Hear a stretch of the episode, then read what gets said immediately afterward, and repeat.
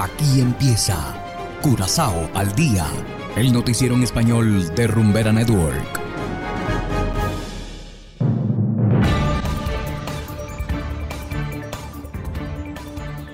Muy buenas tardes para todos, estimados oyentes de Rumbera Network 107.9 FM.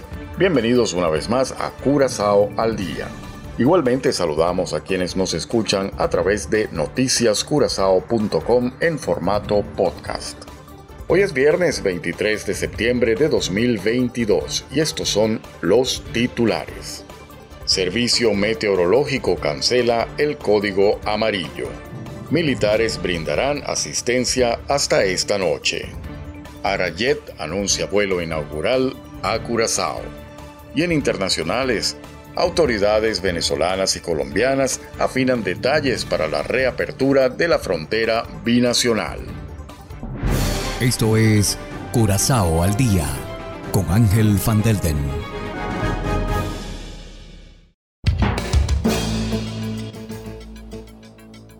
Empezamos con las noticias de interés local. El código amarillo para tormenta severa ha sido cancelado las imágenes de radar y de satélite muestran que las tormentas ya no representan una amenaza para Curazao. La onda tropical, llamada Depresión Tropical 9, estaba saliendo de nuestra área en horas de la mañana. Meteo actualmente espera lluvias de ligeras a moderadas en las próximas horas. De resto permanecerá mayormente seco por el resto del fin de semana. La corriente de viento débil de los últimos días también será reemplazada por un viento moderado procedente del este.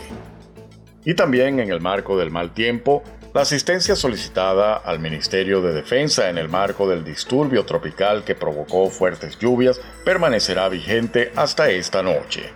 Los militares están listos para ayudar con transporte y otros servicios en caso de emergencia. Dicha asistencia será válida hasta las 7 de esta noche. Durante la depresión tropical Bonnie resultó que, debido a las fuertes lluvias, varios lugares de Curazao dejaron de ser accesibles para vehículos normales. Es por eso que en estas situaciones las unidades de defensa pueden brindar apoyo en caso de ser necesario. Y en materia de turismo, la aerolínea dominicana de bajo costo Arayet ya ha fijado una fecha para su vuelo inaugural a Curazao. El primer vuelo comercial con destino al aeropuerto Jato será el 2 de octubre próximo. Según el cronograma, Arayet pronto volará dos veces por semana desde el Aeropuerto Internacional de las Américas al Aeropuerto Jato y viceversa. La aerolínea cuenta con cinco aviones Boeing 737 MAX 8, Arayet planea utilizar Santo Domingo como hub para todos los vuelos que ofrece en el Caribe, Latinoamérica y Centroamérica. Y vamos ahora a una pequeña pausa y enseguida volvemos con más de Curazao al día. Todos intentan imitarnos. Todos intentan imitarnos. Qué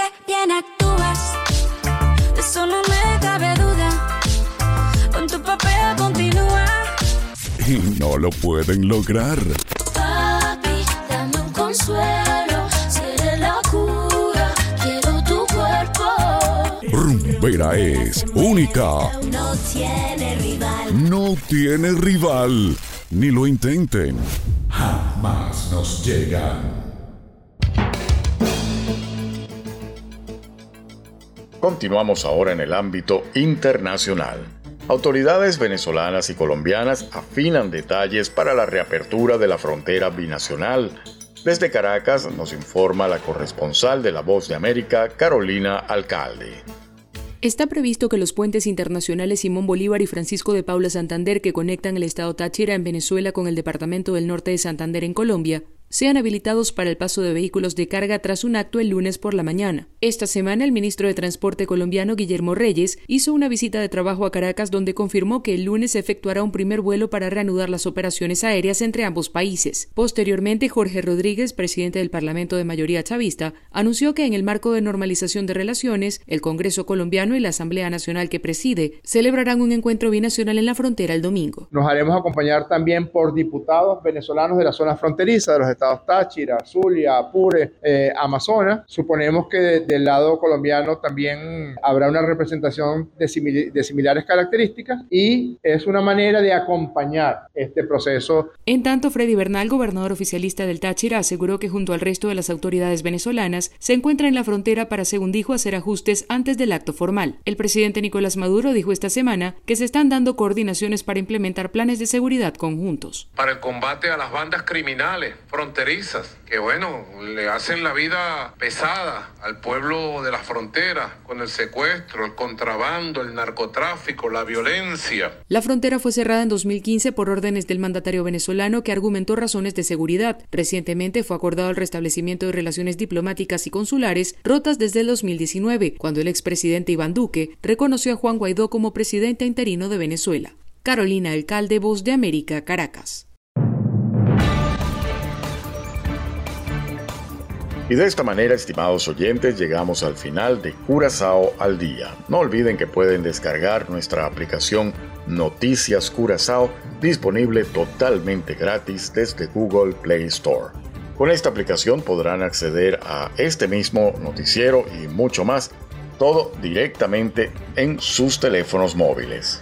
Trabajamos para ustedes Saberio Ortega en el control técnico y ante los micrófonos Ángel Van Delden. Tengan todos una feliz tarde y será hasta la próxima semana. Aquí termina Corazao al Día, el noticiero en español de Rumbera Network, 107.9 FM.